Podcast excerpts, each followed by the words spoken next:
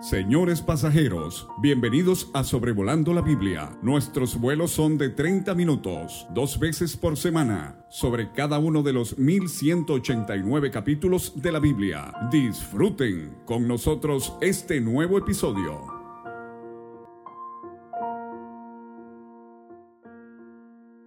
Muy bienvenidos a todos al episodio 271 en Sobrevolando la Biblia considerando hoy miércoles 7 de junio del 2023 el segundo libro de Samuel, el capítulo 2. Eh, tenemos eh, ya eh, considerado el capítulo 1, donde vimos la congoja de David por la muerte de Saúl. Ahora en el capítulo 2, en los primeros siete versículos, tenemos la coronación de David como rey sobre Judá. Y vamos a ver al final, la sección más larga del capítulo, del versículo 8 a 32, el conflicto entre la casa de David y la casa de Saúl. Y de hecho este conflicto se extiende hasta el final del capítulo 4. Veamos entonces eh, versículos 1 a 4. Eh, David es ungido rey en Hebrón. Interesante que David eh, será ungido un total de tres veces, una vez en privado y dos veces en público. La ocasión en que fue ungido en privado la vimos ya en 1 de Samuel capítulo 16, en la casa de Isaí su padre, cuando David tenía apenas 15 años, era un muchacho pastoril. Pero han pasado 15 años, David ya es un hombre de 30 años en este capítulo, y aquí en 2 de Samuel 2, él es ungido eh, rey eh, en Hebrón sobre eh, la tribu de Judá. Y vamos a ver en el capítulo 5 de 2 Samuel, la tercera es que David es ungido, proclamado rey sobre todo Israel. Y claro, cuando lleguemos al capítulo 7 de este libro vamos a ver el famosísimo pasaje acerca del pacto de Dios con David en relación a su reino. Dice entonces el versículo 1, después de esto aconteció que David consultó a Jehová. Qué hermoso leer de David buscando conocer la voluntad de Dios. Hemos visto 16 meses de David entre los filisteos, nunca leímos de algo así. Y nos recuerda de nuevo a pasajes como Abraham yendo a Egipto sin clara dirección divina. Pero David consulta a Jehová, seguramente no sabemos exactamente cómo fue esto, pero seguramente fue por medio del sacerdote eh, y, o el efod, como vimos en el capítulo 23. Pero David dice, y hay dos partes a su pregunta, ¿subiré a alguna de las ciudades de Judá? Jehová le respondió, sube. Entonces él sabe ya que tiene que moverse, pero la segunda pregunta es, volvió a decir, ¿a dónde subiré? Y él le dijo, Dios le dijo a Hebrón. Entonces de nuevo tenemos aquí la figura, la ilustración de un creyente que no se mueve si no está seguro de la voluntad de Dios en su vida y quiere discernir exactamente a dónde Dios lo está guiando. Ahora, Hebrón es una ciudad ya conocida, 32 kilómetros al sur de Jerusalén, eh, en cuanto a altitud, la ciudad más elevada en Judá, 900 metros sobre el nivel medio del mar. Aquí estaba Macpela, la tumba de los patriarcas eh, que vimos en Génesis, fue donde murió eh, Sara inicialmente y Abraham compró la cueva. Y también está por aquí el valle de Escol, números capítulo 13 de donde los espías trajeron el impresionante ejemplar de uvas cuando fueron a espiar la tierra. En aquella ocasión solamente Josué y Caleb eh, vieron con fe la posibilidad de, derrotar a los gigantes de Canaán. Pero entonces esto nos hace ver que Hebrón estaba en una área muy hermosa, eh, muy alta, y su nombre, Hebrón, significa comunión. Y vamos a ver a David aquí en comunión con Dios, eh, conociendo su voluntad, en comunión con su familia, como vamos a ver en un momento, y en comunión con sus guerreros que le siguen y con los eh, hombres de Judá que le van a proclamar rey. David subió allá con él sus dos mujeres, Ainoam israelita y Abigail, la que fue mujer de Nabal, el de Carmel, dos esposas. Volvemos a subrayar que eh, si esto era la voluntad de Dios, que David tuviese dos esposas, absolutamente no. Ya hemos visto que él tenía anteriormente a Milca, la hija de Saúl, y en total serán unas seis esposas de David. Los libros históricos de la Biblia narran las cosas como son. Dios no esconde nada, Dios no trata de embellecer eh, indebidamente algún personaje bíblico. Eh, él narra las cosas como son. Pero por ejemplo, las epístolas en el Nuevo Testamento dictaminan las cosas como deberían ser. Entonces, eh, volviendo a este asunto de la monogamia, Génesis 2, la unión de un hombre con una mujer. Ese es el matrimonio que la Biblia establece. Y entonces Deuteronomio 17 nos da la segunda razón donde David está equivocado aquí al tener más de una esposa. Dios había predicho que el rey no debería multiplicar para sí mujeres. Y vamos a ver el caso clásico y trágico aquí es Salomón. Todo un desastre en este tema, 700 esposas y 300 concubinas. Pero entonces dice el versículo 3 que llevó también David consigo a los hombres con que eh, eh, él había estado, cada uno con su familia, los cuales moraron en las ciudades de Hebrón. Y vemos aquí la fidelidad de estos hombres, eh, los hemos venido siguiendo desde el capítulo 22 del primer libro de Samuel, cuando se identificaron con David en la cueva de Adulam, han compartido sus tristezas, eh, sus huidas, eh, su rechazo, pero ahora comparten en su reino. Y los oigo como si fuera cantando el himno que conocemos nosotros, si sufrimos aquí, reinaremos allí en la gloria celestial. Si llevamos la cruz por amor de Jesús, la corona él nos dará.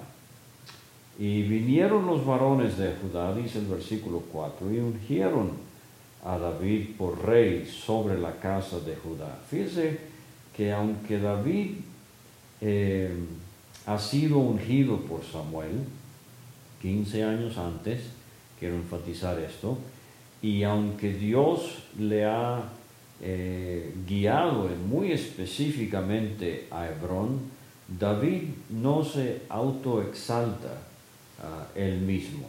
Él no se impuso, más bien fueron los varones de Judá los que vinieron para ungirle y hacerle rey de esta tribu al sur de Canaán.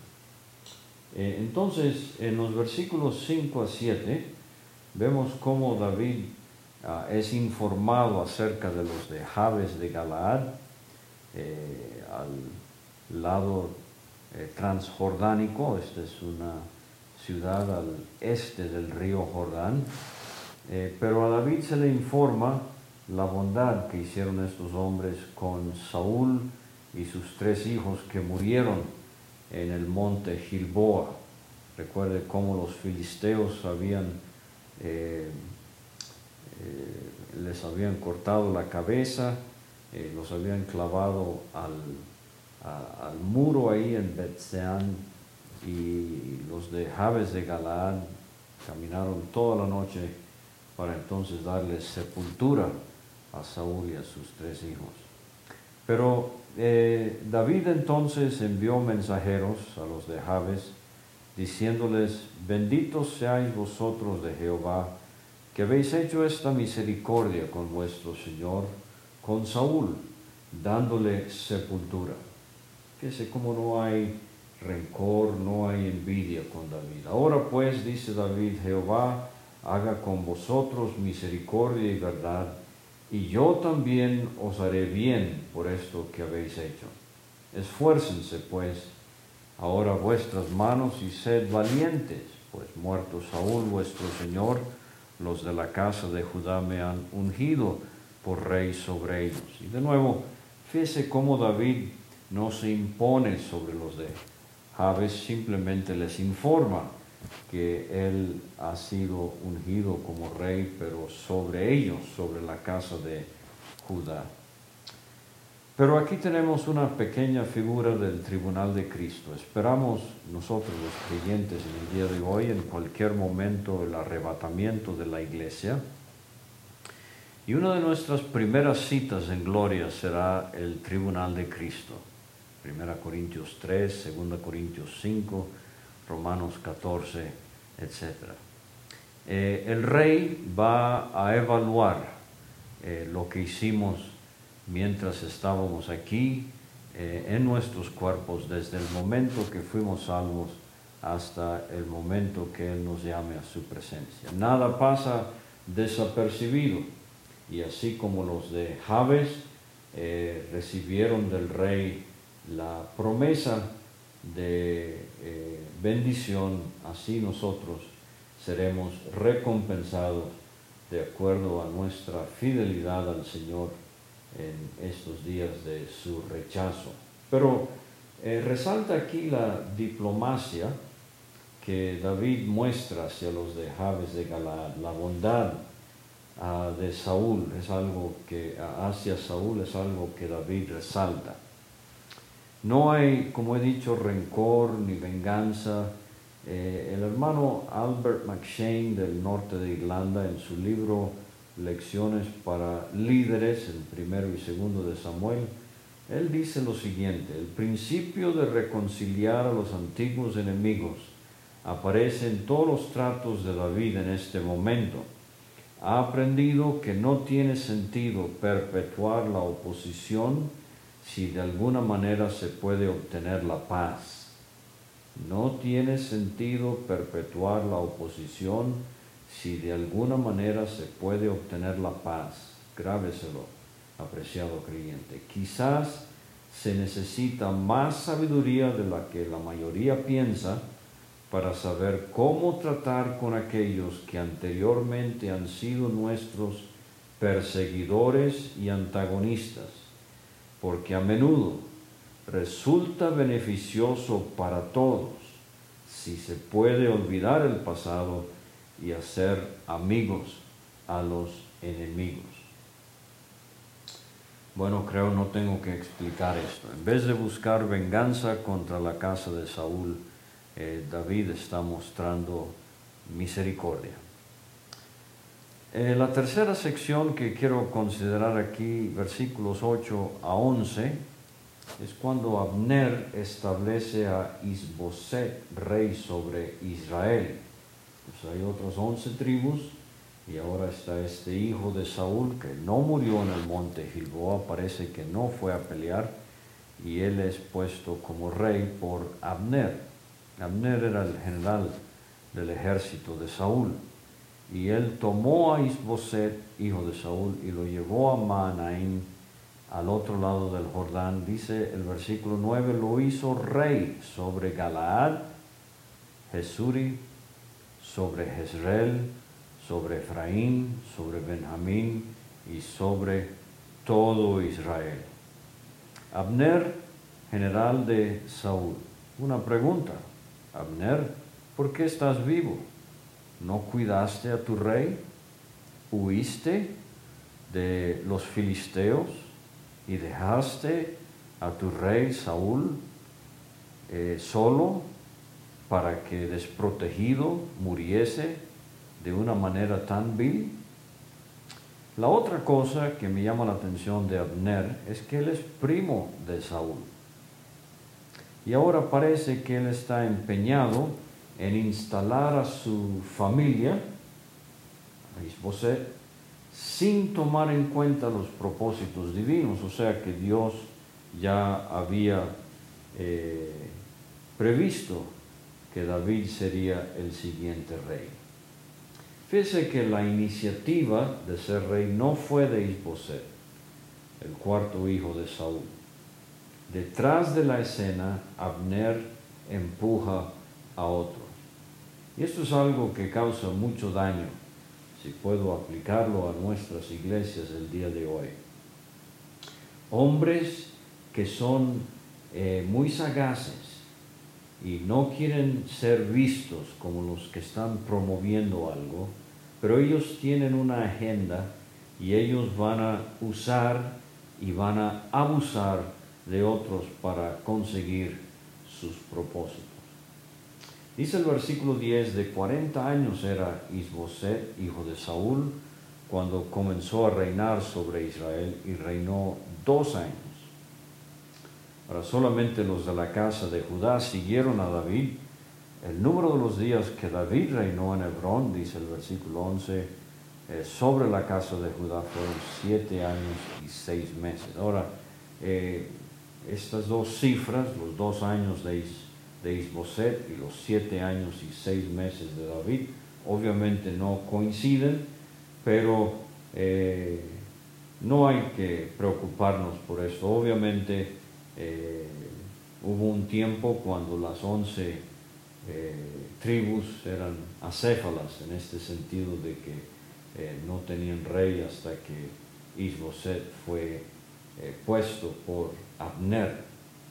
Pero lo que estamos viendo aquí es una división entre el norte con once tribus, Isboset, y el sur con una tribu y David. Y vamos a ver que después del reinado de Salomón, eh, el reino se va a dividir de nuevo. Y vamos a ver que esto es algo que durará hasta que eh, las diez tribus del norte fueron llevadas a Siria.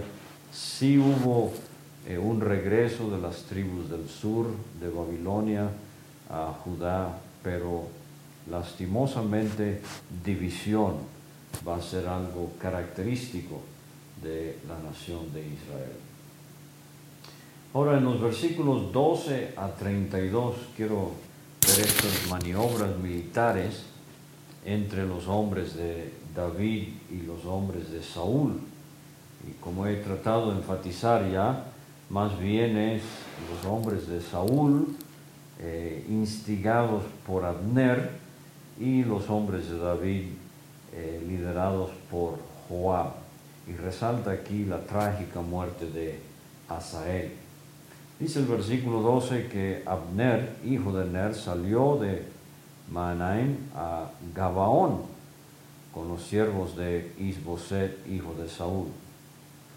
Y Gabaón ya lo hemos visto en las escrituras, en los tiempos de Josué, un fascinante milagro que hizo Dios para ayudar a Josué a ganar una de las batallas eh, en la conquista de Canaán.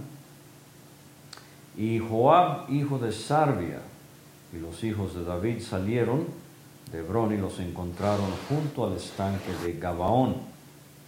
Interesantemente, no tengo tiempo para entrar en detalles, pero ha habido un descubrimiento arqueológico de un estanque fascinante en Gabaón. Seguramente fue aquí donde hubo esta junta.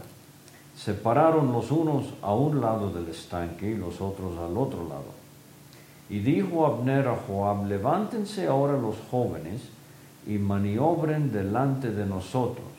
Fíjense, otra vez Abner empujó a Isboset a ser rey, ahora está empujando a los jóvenes a que hagan esta maniobra. Y Joab eh, responde favorablemente, él dice, levántense. Ahora, es posible que esto haya sido eh, inicialmente un tipo de competencia eh, deportiva, pero la cosa salió mal. Dice el versículo 15, se levantaron y pasaron en número igual, doce de Benjamín por parte de Isboset, hijo de Saúl, bueno, por parte de Abner, y doce de los siervos de David. Entonces, doce contra doce, y cada uno echó mano unísonamente de la cabeza de su adversario, metió su espada en el costado de su adversario y cayeron a una, veinticuatro jóvenes muertos a la misma vez, por lo que fue llamado aquel lugar El Kat Asurim, el cual está en Gabaón. Entonces se desata una guerra civil. La batalla fue muy reñida aquel día y Abner y los hombres de Israel fueron vencidos por los siervos de David. Franklin Roosevelt, presidente de los Estados Unidos, él observó lo siguiente, la guerra es eh, jóvenes muriendo y viejos hablando. O sea, los viejos hablan, pero no pelean. Y los jóvenes pelean sin tener eh, oportunidad de opinar. Estaban allí los tres hijos de Sarvia. Ahora, Sarvia es una mujer, mencionada unas 24 veces en las escrituras, en estos libros históricos. Eh, no sabemos nada de su esposo. Él ya había muerto, vamos a ver en el versículo 32, que su tumba estaba en Belén. Pero esta Sarvia crió tres hombres de renombre, Joab, Abisai y Asael. Eh, Joab, eh, comandante de las tropas de David, Asael, se nos dice, era ligero de pies como una gacela del campo, o sea, corría rapidísimo. Josefo, el historiador judío, que a veces desafortunadamente exageraba, eh, dice eh, Josefo que Asael corría más rápido que un caballo. ¿En serio, Josefo? 80 kilómetros por hora parece inverosímil.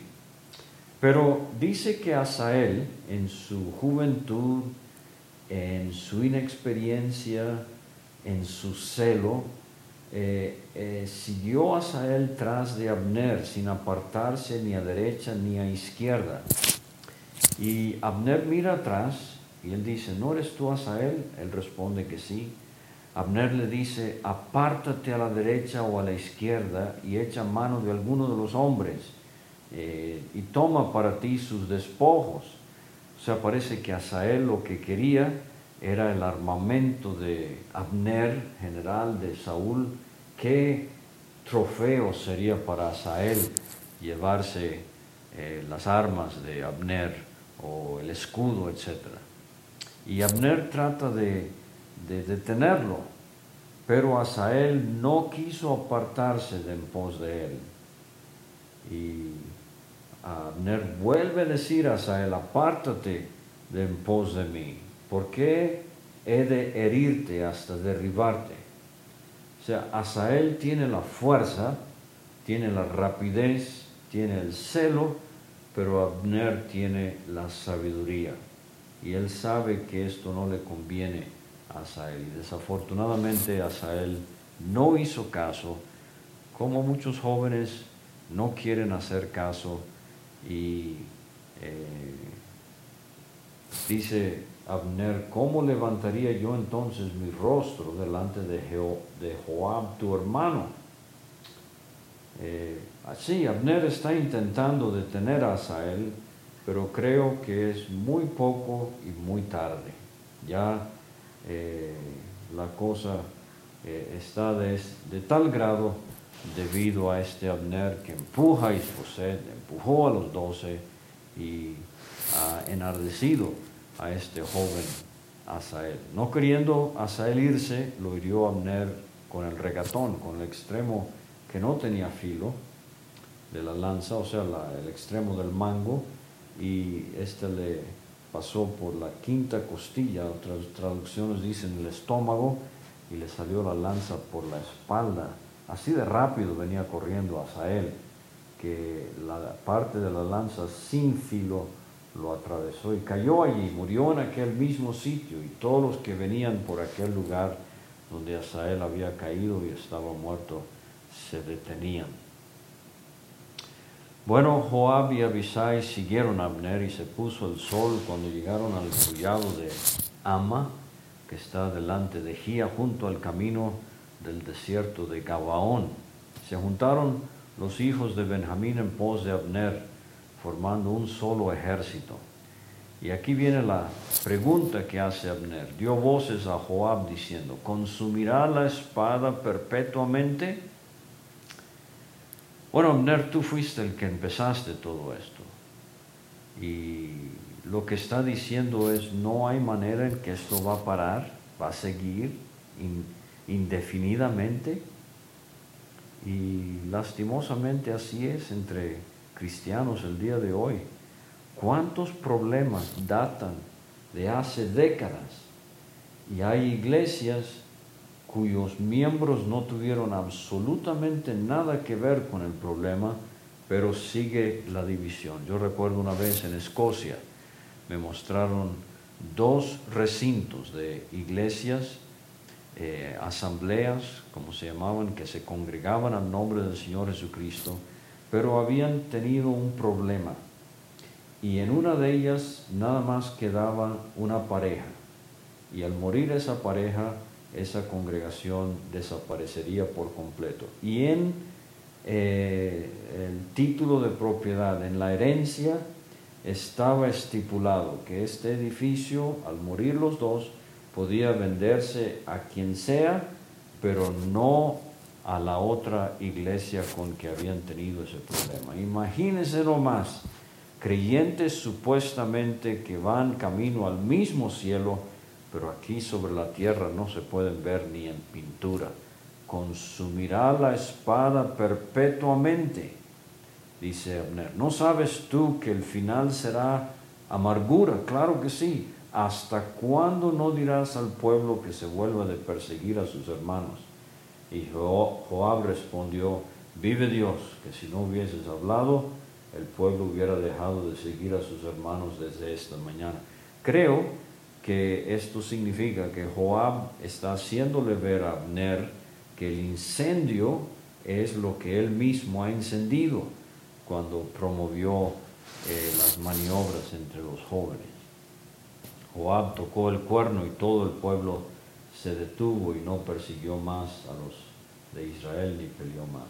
Y Abner y los suyos caminaron por el Arabá toda aquella noche y pasando el Jordán, cruzaron por todo Bitrón y llegaron a Mahanaim, donde estaba Isboset, recién rey. Joab también volvió de perseguir a Abner y juntando a todo el pueblo, faltaron de los siervos de David 19 hombres, o sea, hubo 19 bajas, más los 12, y, y Asael, más los siervos de David hirieron de los de Benjamín y de los de Abner 360 hombres, los cuales murieron. Tomaron a Asael y lo sepultaron en el sepulcro de su padre en Belén Caminaron toda aquella noche Joab y sus, hombres y les amaneció en Hebrón, donde David había sido ungido rey. Repito, recalco, enfatizo. No fue Isboset el que se empujó a ser rey de las once tribus, no fue David el que se impuso como rey sobre eh, Judá. Eh, los hombres de Judá invitaron a David claro, bajo la voluntad de Dios, y fue Abner el que promovió a Isboset. Pero es una tragedia cuando entre el pueblo del Señor hay hombres que están moviendo las cosas por tener intereses que no son la gloria de Dios y la bendición de su pueblo. Muchas gracias por escuchar y hasta la próxima.